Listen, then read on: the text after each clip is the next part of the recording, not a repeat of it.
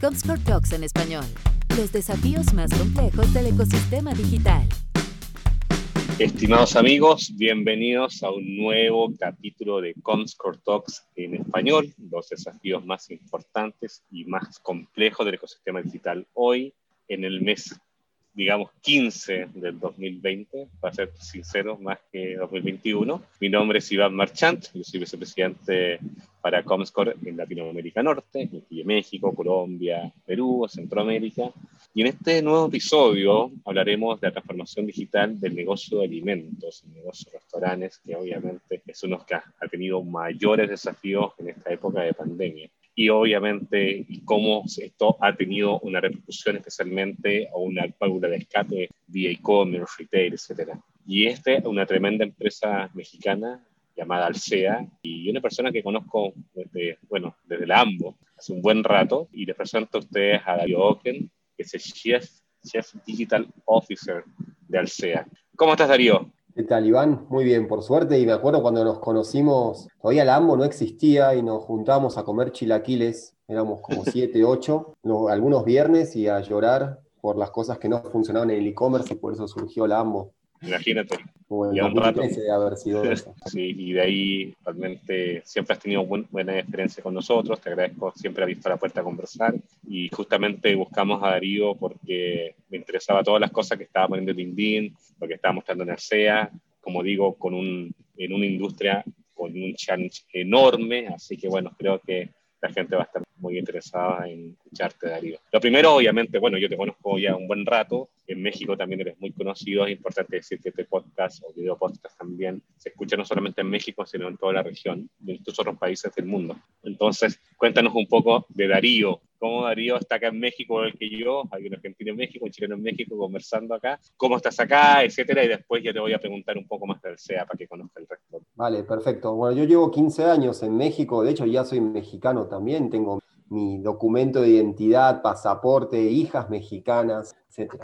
Llegué para trabajar en consultoría hace, como decía, 15 años. Al poco tiempo, como en el año 2007, en la segunda ola del e-commerce, me empecé a dedicar a temas de e-commerce y así fue cambiando de, ser un emprendedor a lo que yo llamo ser un intrapreneur, que es crear áreas digitales, sí, básicamente eso dentro de empresas. Y pasé por varias industrias, retail, lujo, moda, banca, seguros y ahora la comida. Así que muy divertido, la verdad que fueron 15 años fantásticos, me encanta México y, y me encanta la transformación digital. Maravilloso, sí, estamos parecidos. Bueno, tú llegaste creo que un par de años antes, que llegué en 2008, pero sí hemos visto la revolución digital quizás en ese año, que conocí quizás 2013, etcétera, creo que por ahí fue, creo que era, claro, el e-commerce está en pañales y ahora mira lo, lo que es, ¿no? Y verdad que, bueno, apasionante. Y bueno, quizás para mucha gente es muy raro saltarse de tanta industria, porque ha estado en retail, ha estado en banca, seguros, pero siempre en áreas digitales. Y ahora saltar al tema de alimentos, ¿cómo, cómo ha sido eso? La verdad que para mí, lo quieres ver como la industria es algo relativo. Al final del día, todas las empresas comparten un pain, ese dolor, que es la transformación digital. Y obviamente que no es lo mismo la transformación digital en una cadena de restaurantes que lo que puede ser en una empresa de seguros o, en un banco, pero al final del día hay parte de, lo básico de la transformación que es lo mismo.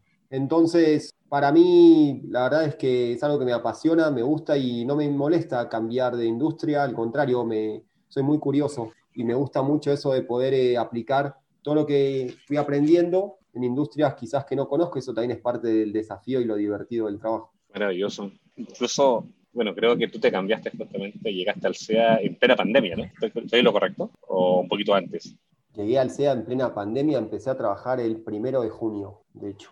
Mira, en y el ahí, peor momento de la pandemia. ¿Qué es hoy? O sea, industria que uno ve, digamos, fuera, oye, sí, restaurante cerrado y todas las cosas. Bueno, igual, obviamente, una empresa enorme, y ya ahora te doy la oportunidad que me cuentes un poquito de Alsea para que conozcas la gente fuera de la región, pero a nivel de desafío, ¿no te picó un poco ahí las manos diciendo que me estoy yendo a una industria que ya está golpeada? ¿Cómo sentiste eso? Sí, eso es algo que me pregunta mucha gente La realidad es que mi decisión de trabajar en Alsea fue anterior a la pandemia. Yo iba a empezar en Alsea antes de la pandemia y lo que hizo la pandemia no fue acelerar, sino fue retrasar mi ingreso. Yo estaba muy contento trabajando en un banco, en Azteca en ese momento, y nada, me quedé más tiempo en Azteca. De hecho, terminé de trabajar el 29 de mayo en Azteca y el 1 de junio empecé a trabajar en, en Alsea. Y fue una decisión súper consciente. Sabía que una industria estaba muy complicada. En junio estaban todos los restaurantes cerrados en los 11 países en los que opera Alsea. Y obviamente la transformación digital de la industria es clave. Era algo que me divertía mucho y tomar como desafío antes de la pandemia y con la pandemia más. Así que fue una decisión totalmente consciente y de la cual hoy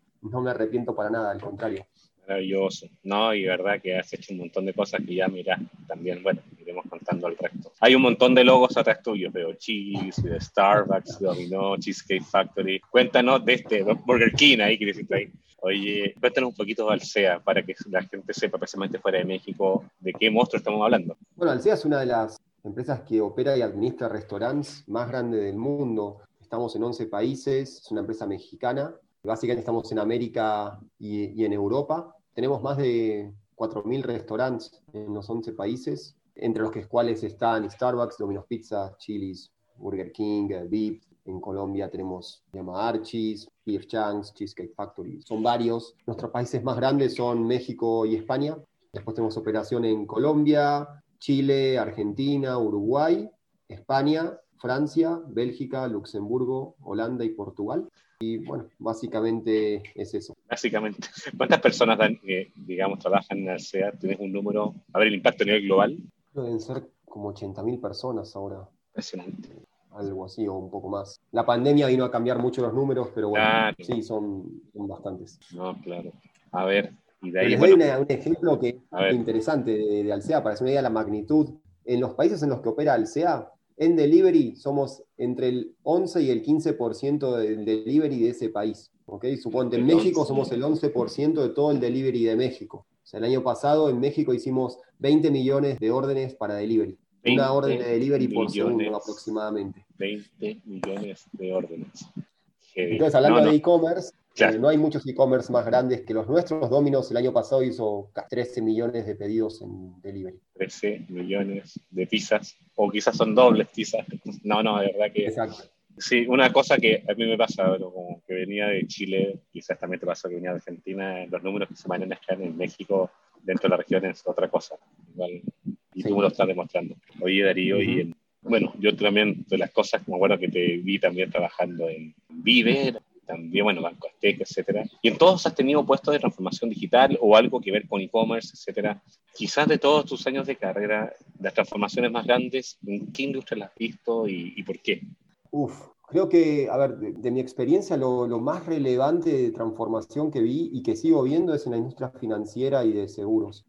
Creo que los seguros es una industria quizás de las más tradicionales. Si ustedes ven Cualquiera ve un estado de las empresas de seguros más grandes de Estados Unidos, por ejemplo, los últimos 100 años son las mismas, no, no cambian. Seguro es una industria relativamente tradicional, obviamente hay mercados como, bueno, ahora ya bastantes, Europa, Estados Unidos, Asia, en los cuales los seguros son mucho más disruptivos, pero es una industria súper apasionante con muchísimo por cambiar. Antes de empezar a trabajar en seguros lo veía como algo súper aburrido y yo me divertí muchísimo. Nada, nada más aburrido que un vendedor de seguros con su traje gris pero creo que es una industria que tiene toda la oportunidad de transformarse, enfocarse en el cliente, que es algo clave y que muchas industrias no lo ven. Y otra es la de banca. La de banca también, con todos los neobancos, las fintechs y los bancos tradicionales, transformándose para justamente poder dar esos servicios diferentes al cliente. Es también muy divertida y con unos volúmenes de transaccionabilidad enormes y de exigencia por parte de los clientes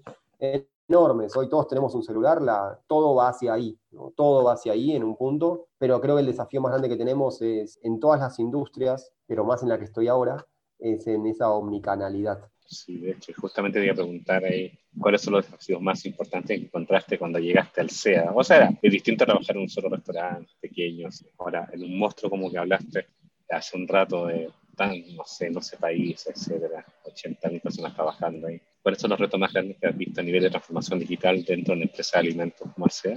Yo creo que son varios. El primero es entender la diferencia entre cada uno de los negocios y los clientes. No es lo mismo en un punto un cliente que consume un Starbucks a uno que consume en un VIPS o, bueno, en un Domino's sí, Domino's es una de las marcas más democráticas. Pero lo interesante de todo eso es la data, y es un tema muy polémico la data, pero cómo a través de esa data nosotros podemos interpretar esos gustos del cliente y al final del día poder hacer, darle mejores opciones para consumir con nosotros. Y ese backbone digital que está atrás, no solamente online, sino offline, que para nosotros es clave, como en casi cualquier industria cómo realmente hacemos esa experiencia para el cliente la mejor, ya sea que pida para delivery, para takeout o que vaya a un restaurante. Y el desafío que tenemos es, y estamos trabajando en esa construcción de ese, esa columna vertebral, ese backbone digital que nos permita conocer al cliente para darle el mejor servicio, como, cuando y donde quiera. Excelente. ¿Y por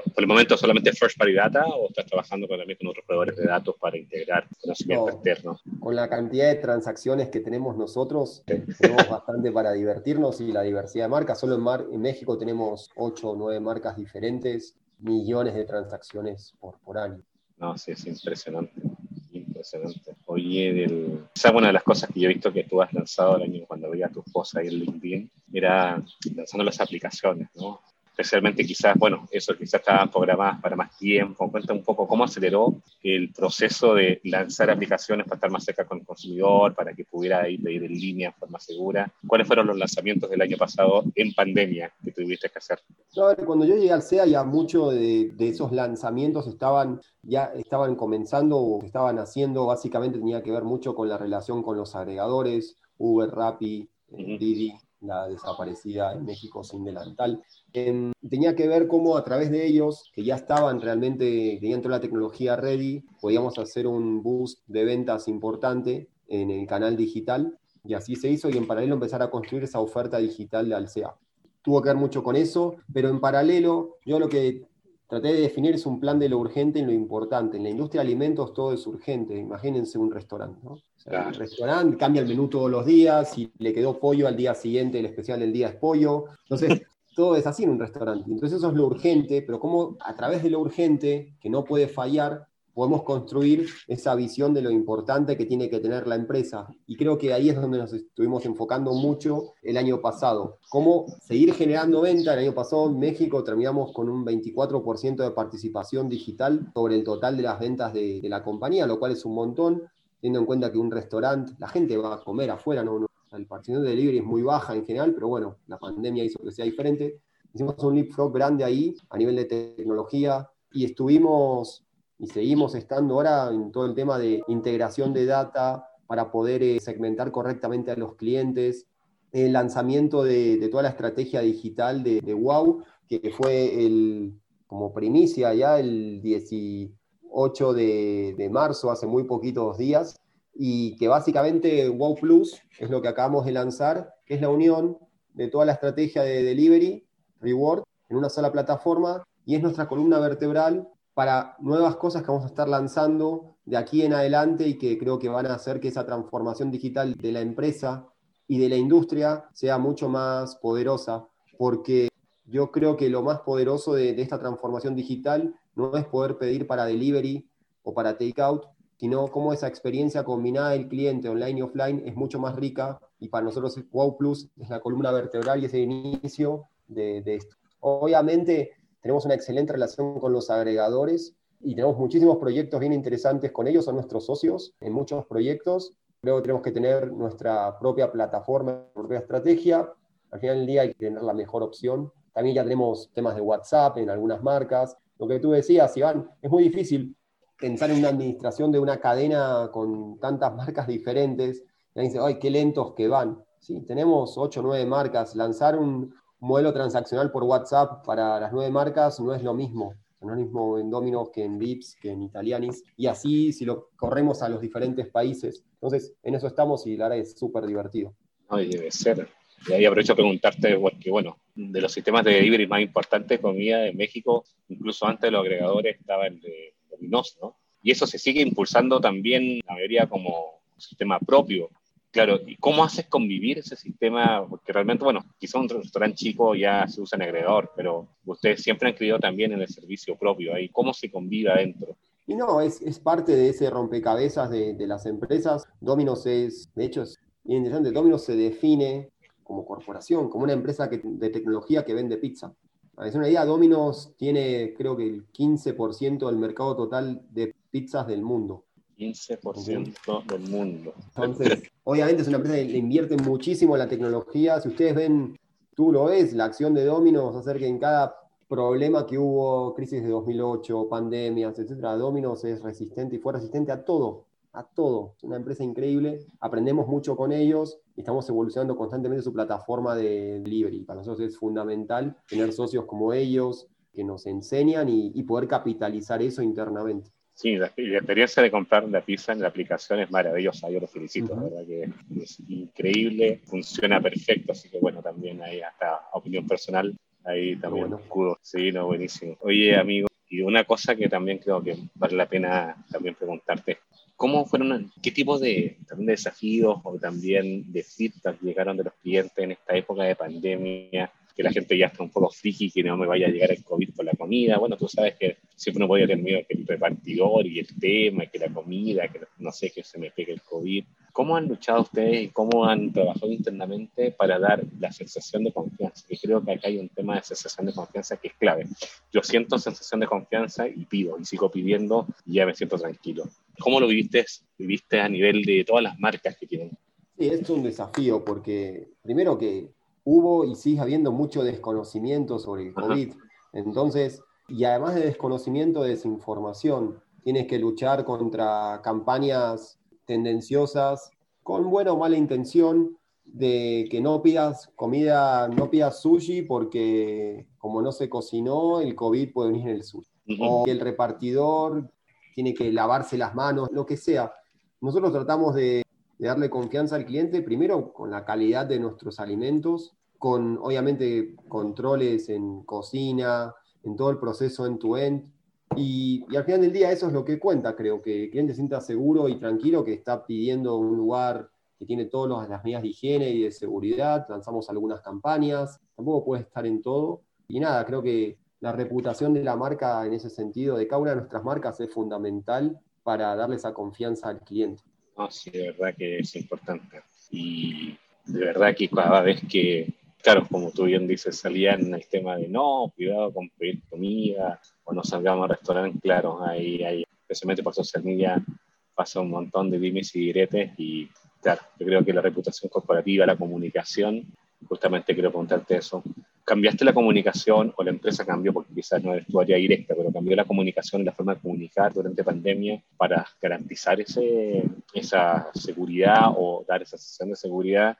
Y hicieron algún tipo también de trabajo ahí, de ayudar a la gente, de médicos, etcétera, ¿dónde se enfocaron un poco los esfuerzos de comunicación el año pasado? No, sí, un poco cambió para estar a tono con, con la situación, para ser muy empáticos con los clientes, obviamente también con, con el equipo interno pero mira, al final del día, yo el año pasado en pandemia viajé en avión un par de veces. La primera vez que viajé, que fue en julio y que fui a, España, fue toda una experiencia, ¿no? Todo lo previo, lo que va a pasar, que en el aeropuerto te van a decir tal o cual cosa, que el avión, los filtros, y fue un viaje súper bueno, no pasó nada. Obviamente todos nos cuidamos y uno como que va perdiendo ese miedo, siempre, por supuesto, cuidándose, siendo responsable, y acá es igual, creo que está de los dos lados la cosa y cuando experimentes esa experiencia, ahora la redundancia, sea la mejor. Y para nosotros eso fue clave. Algo que hicimos también y que es parte de esa transformación digital es cambiar toda la estrategia de marketing de, de Alsea,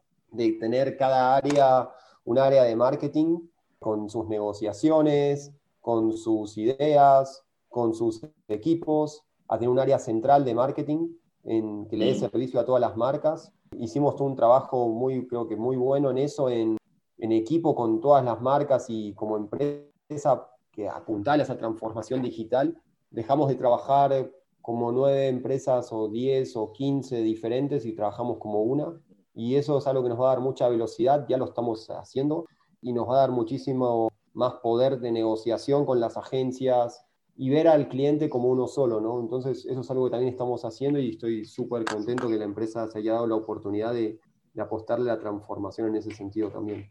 Ah, me imagino los clústeres de audiencia de la persona que es cliente, no sé, Chili's con Starbucks, las oportunidades que hay cruzadas con la tarjeta nueva, no, no sé, creo que lo, veo maravilloso. Aparte, tú mismo decías, con la cantidad de datos que tiene la gente de distintos, de restaurantes que van a distintos segmentos, etcétera, y cómo se cruzan entre ellos es alucinante. Y tratar de hacer, digamos, beneficios para ellos, una experiencia para ellos, creo que también debe estar muy entretenido. Sí, la verdad que está muy, muy divertido. Oye, ¿y, el, ¿y tú crees que, el, que este mundo, cómo te imaginas el mundo después de ya más vacunados, ya inmunidad de rebaño, la cantidad de pedidos online van a bajar, tú dices que van a subir, ¿Qué, ¿cuál es el olfato de, SEA? Sabes que no sé exactamente qué va a pasar, porque es toda una incógnita. Lo que sí sé es que esto es un cambio trascendente en la forma de relacionarnos con los clientes y yo no sé si los pedidos de delivery van a bajar. Lo que espero que suba y nosotros nos imaginamos es que ese relacionamiento digital de los clientes con nosotros va a subir.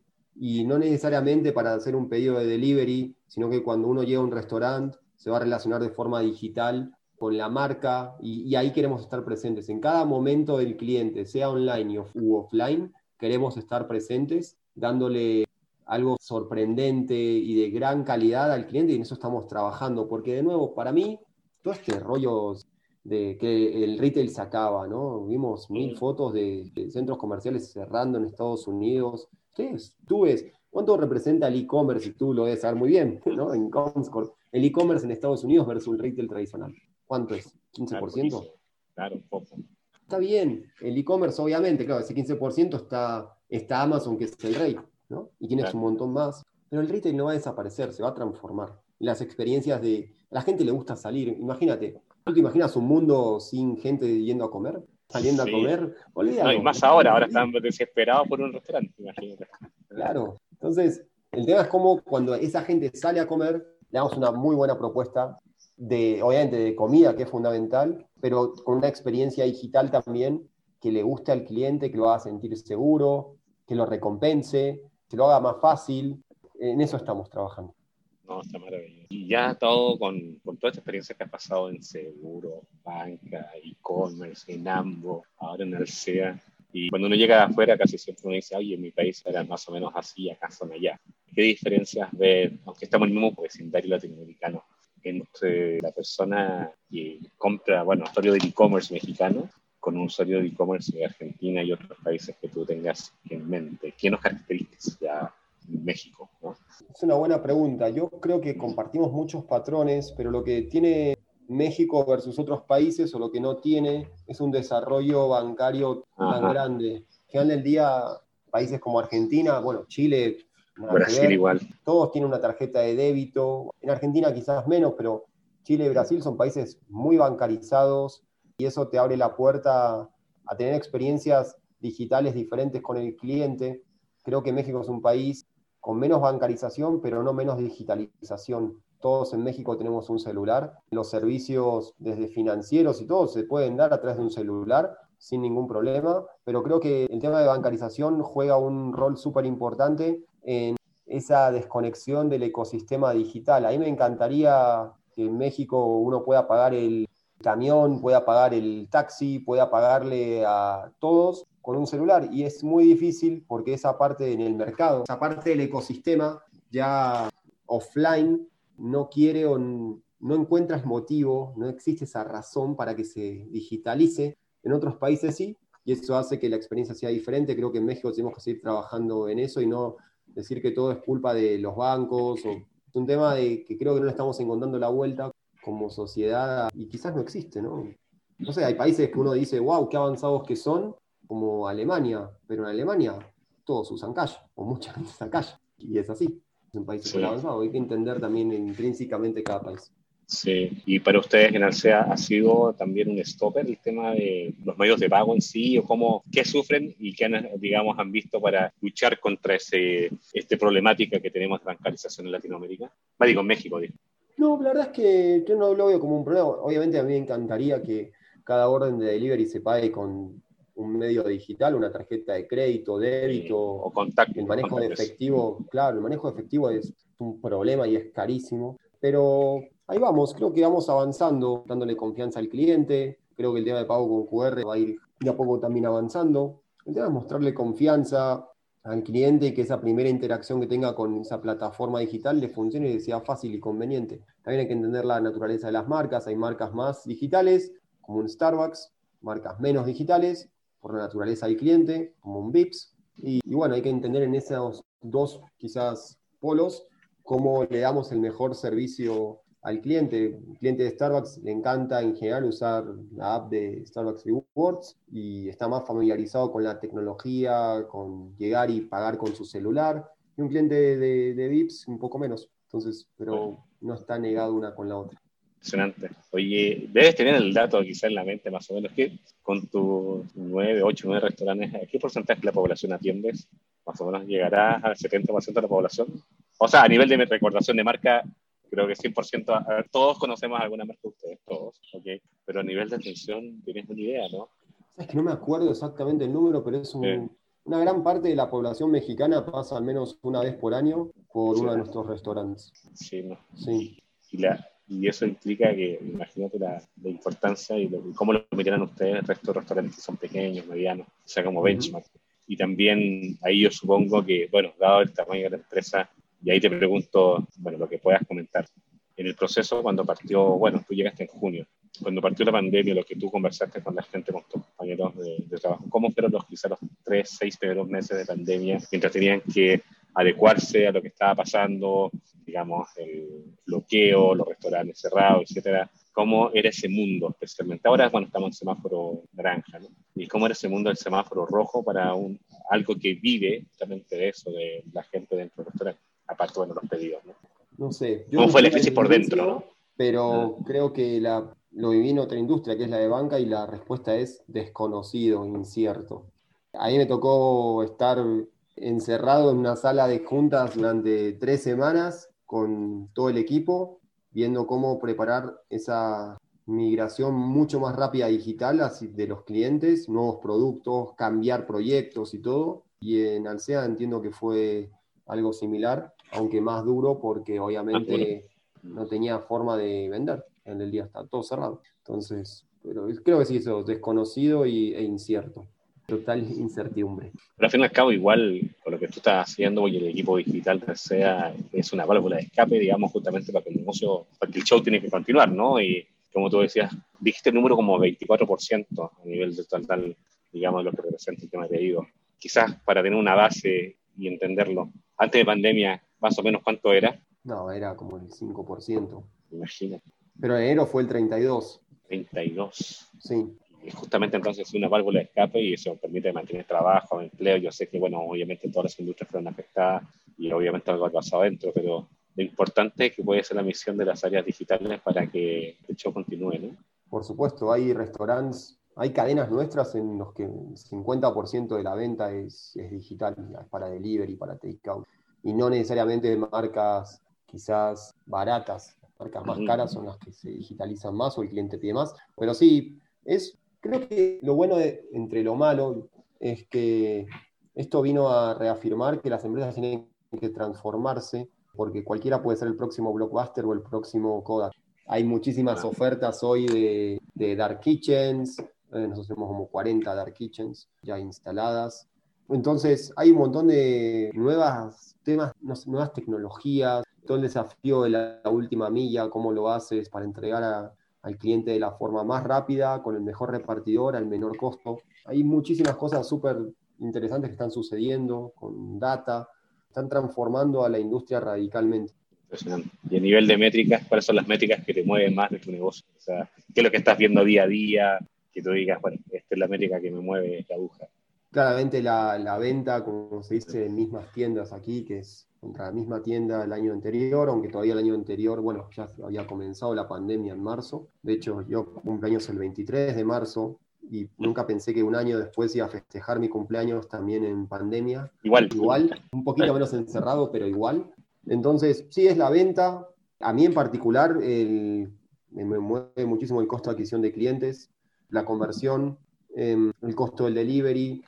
Y básicamente es eso, y la calificación de los clientes. Para mí es clave enfocar todo en el cliente. Yo mido todo el tiempo satisfacción del cliente y cada cosa que estamos diseñando y desarrollando ahora, quizás todavía no se ve porque estamos comenzando, todo, todo, todo está pensado y enfocado en el cliente. Es algo que yo aprendí mucho en los dos bancos anteriores que trabajé en enfocarme mucho en el cliente, en metodologías ágiles. Y acá en Alsea estamos trabajando toda esa transformación digital y cultural enfocado 100% en el cliente, hasta con preguntas muy simples. Estamos probando algo que vamos a lanzar y, ok, no sabemos qué lanzar, ¿no? Nos vamos por aquí y por acá. Entonces yo muchas veces me quedo callado y digo, fine, ¿y qué piensa el cliente? Entonces esa reflexión de decir, bueno, salgamos a la calle, te paras atrás del counter en un Starbucks y le preguntas al cliente qué quiere. No asumamos que el cliente quiere un café del día o un croissant. Nos paramos detrás del counter y decimos, ¿usted qué quiere?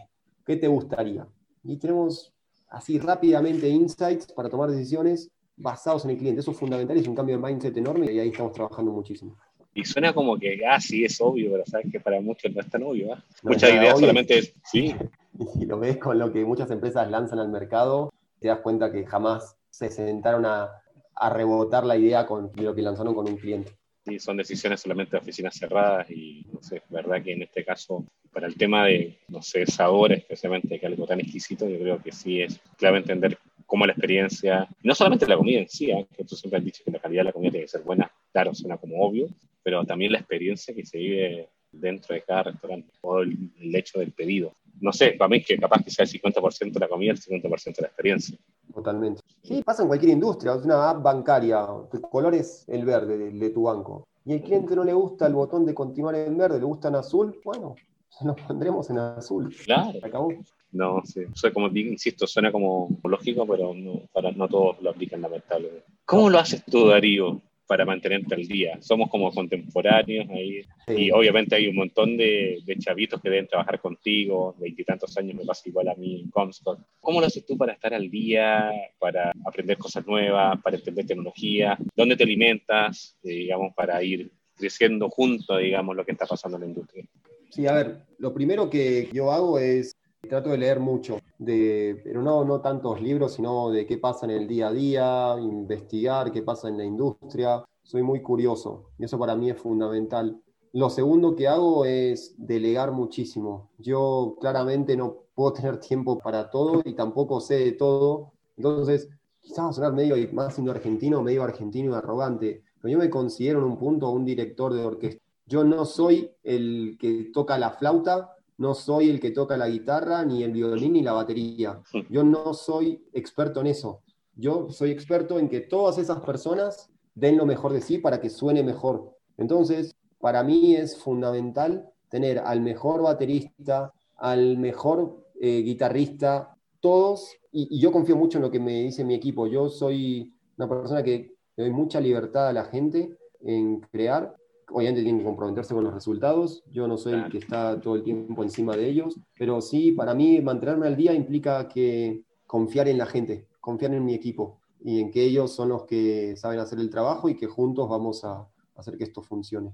Identifico mucho contigo, es como la misma lógica que me gusta a mí. La gente creo que puede explotar más dejando que sea creativa, dejando que se que tenga estrés, digamos, con los problemas, dejándole que, que haga hands-on y después se mete la pata que trata de arreglarla, pero más que tener ahí una persona vigilando, creo que ahí me siento súper ahí identificado también con el modo. Olvídate, imagínate ahora con todo el tema de data, que nosotros, que ya tenemos más de 40, 40 nos tengamos que convertir en expertos en data, ¿no? en todo el tema de inteligencia artificial. Es posible, y tampoco es algo que a mí me interese.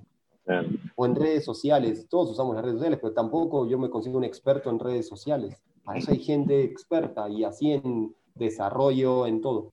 Sí, no, está bien. Hay que crear en el equipo, ese es el tema. Está buenísimo. Oye, ¿qué de las cosas que más te, digamos, te desafío más grandes, lo que más te, digamos, te mueve el piso de aquí a los siguientes 12 meses? Veamos un escenario quizás, si ojalá, Dios, mediante post-pandémico. ¿Qué es lo que, digamos, lo que tú estás mirando para adelante, lo que te está moviendo como proyecto? A mí en particular, que la transformación digital de, la compañía, ese backbone que estamos creando digital, lo podemos llevar adelante, para mí es fundamental.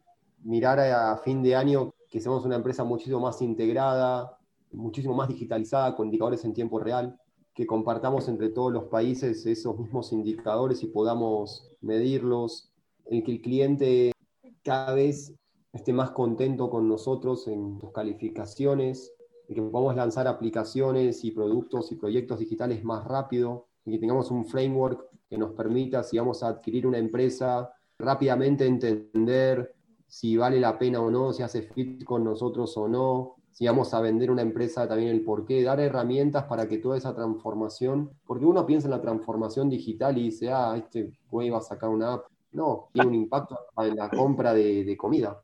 Y yo puedo integrar todo ese backbone digital con el sourcing. Imagínense, solo en México comprar comida para 1800 restaurantes. Entonces yo puedo predecir mejor la demanda de esa compra de comida, de la distribución de la comida. Tengo un tema de margen impresionante que me puede ayudar. Y bueno, todo eso es parte de la transformación digital. Y bueno, en eso estamos trabajando fuerte. Increíble. Y, y tú ves que, ¿cuál ha sido más difícil de las industrias que has trabajado, donde haya más resistencia al cambio? Por naturalidad, quizás por estilo de negocio que has visto en tus años. Alimentos, banca, seguros, eh, yo, consultoría. Yo creo que lo que más me costó fue el tema del retail, que es el que lo tiene más complicado también porque es decir, es correr siempre atrás a Amazon y a Mercado Libre, y eso es súper complicado. O sea, trabajando en un retailer o una departamental y ver que adelante tuyo tienes a un Amazon o un Mercado Libre y tú con lo que puedes y lo que tienes, invirtiendo mucho dinero, sabes que nunca vas a estar ahí. Y también que la empresa no lo entiende realmente, pero ¿cómo si yo soy el rey? Sí, pero no no eres más el rey. Es muy difícil en el tema digital correr de atrás a, estos grandes jugadores que lo hacen tan bien. Sí, estoy, estoy de acuerdo. Oye, Darío, verdad que súper buena la conversa. Eh, gracias también por, por, abrir números también. Realmente nosotros nos preguntamos números cuando ya nos dan un poco la pasada, eh, digamos, tratamos de que se compartan porque también son impresionantes. Y eso alecciona mucho, que es, pueden haber empresas latinoamericanas como sea, que están haciendo las cosas bien, que aunque sean crisis enormes, igual ahí están y la tecnología están haciendo cosas para seguir dando empleo. ¿Cuánta gente, familias dependen de esto? Repartidores, cocineros, chefs, mozos ahí que cuando vienen empiezan a abrir las cosas, gente de tecnología, los que están creando las aplicaciones, cuántas familias están comiendo con eso y eso hace que obviamente que México sea, siga remando, ¿no? O sea, creo que ahí no solamente está el tema de, de hacer la app, como tú dices, sino que también de todo lo que mueve atrás y todo lo que significa también. Así que ahí, primero, felicitaciones por todo lo que estás haciendo. De verdad que siempre he visto que has estado en empresas líderes y, y este desafío, tomarlo en plena pandemia, habla muy bien de ti yo sé que lo querías tomar un poco antes, pero estar ahí donde las cosas están pasando en el momento, las cosas calientes, creo que está maravilloso. Y creo que la experiencia que has logrado con eso a, nuestros 40 creo que es todavía mucho más valioso eh, aún. Y bueno, entonces invitarte a ver tu última idea que quieras compartir con la gente, el último mensaje antes de que cortemos el podcast. Creo que para mí es fundamental estarse todos los días pensando que uno va a hacer lo que le gusta, y, bueno, y, creo que también es fundamental tener un balance entre la vida y el trabajo. No tenemos que olvidarnos nunca que la vida personal es mucho más importante hasta que la laboral y tener ese balance que no es fácil, es fundamental hacer todo por lograrlo. Y nada, perseguir los sueños, creo que eso es fundamental. Hacer lo que te gusta, divertirte y ser feliz. Es maravilloso que te paguen por entretenerte. Yo creo que también ahí pensamos igual. Eso también hace los 15 años de trabajo que llevo también acá en el mundo de Comscore, igual siempre le digo a los chicos que trabajan conmigo, el día que el lunes el día que aquel lunes te digas, ¿por qué estoy en esto? Bueno, cámbiate de chamo porque estás haciendo algo incorrecto. Tienes que levantarte con la misma alegría Totalmente. del viernes. Así que, bueno, Darío, de verdad que muchas gracias nuevamente por tu tiempo. Valoro mucho el espacio, valoro mucho lo que compartiste, valoro mucho tu valentía, lo que estás haciendo. De verdad que súper buenos ejemplos para Latinoamérica. Y a todo el público, bueno, gracias nuevamente por hacer este podcast Control Talks y espero que, bueno, que sigamos conversando en el siguiente episodio. Un abrazo a todos, que estén muy bien. Gracias, gracias, a ti, Iván. Bye, bye. Bye.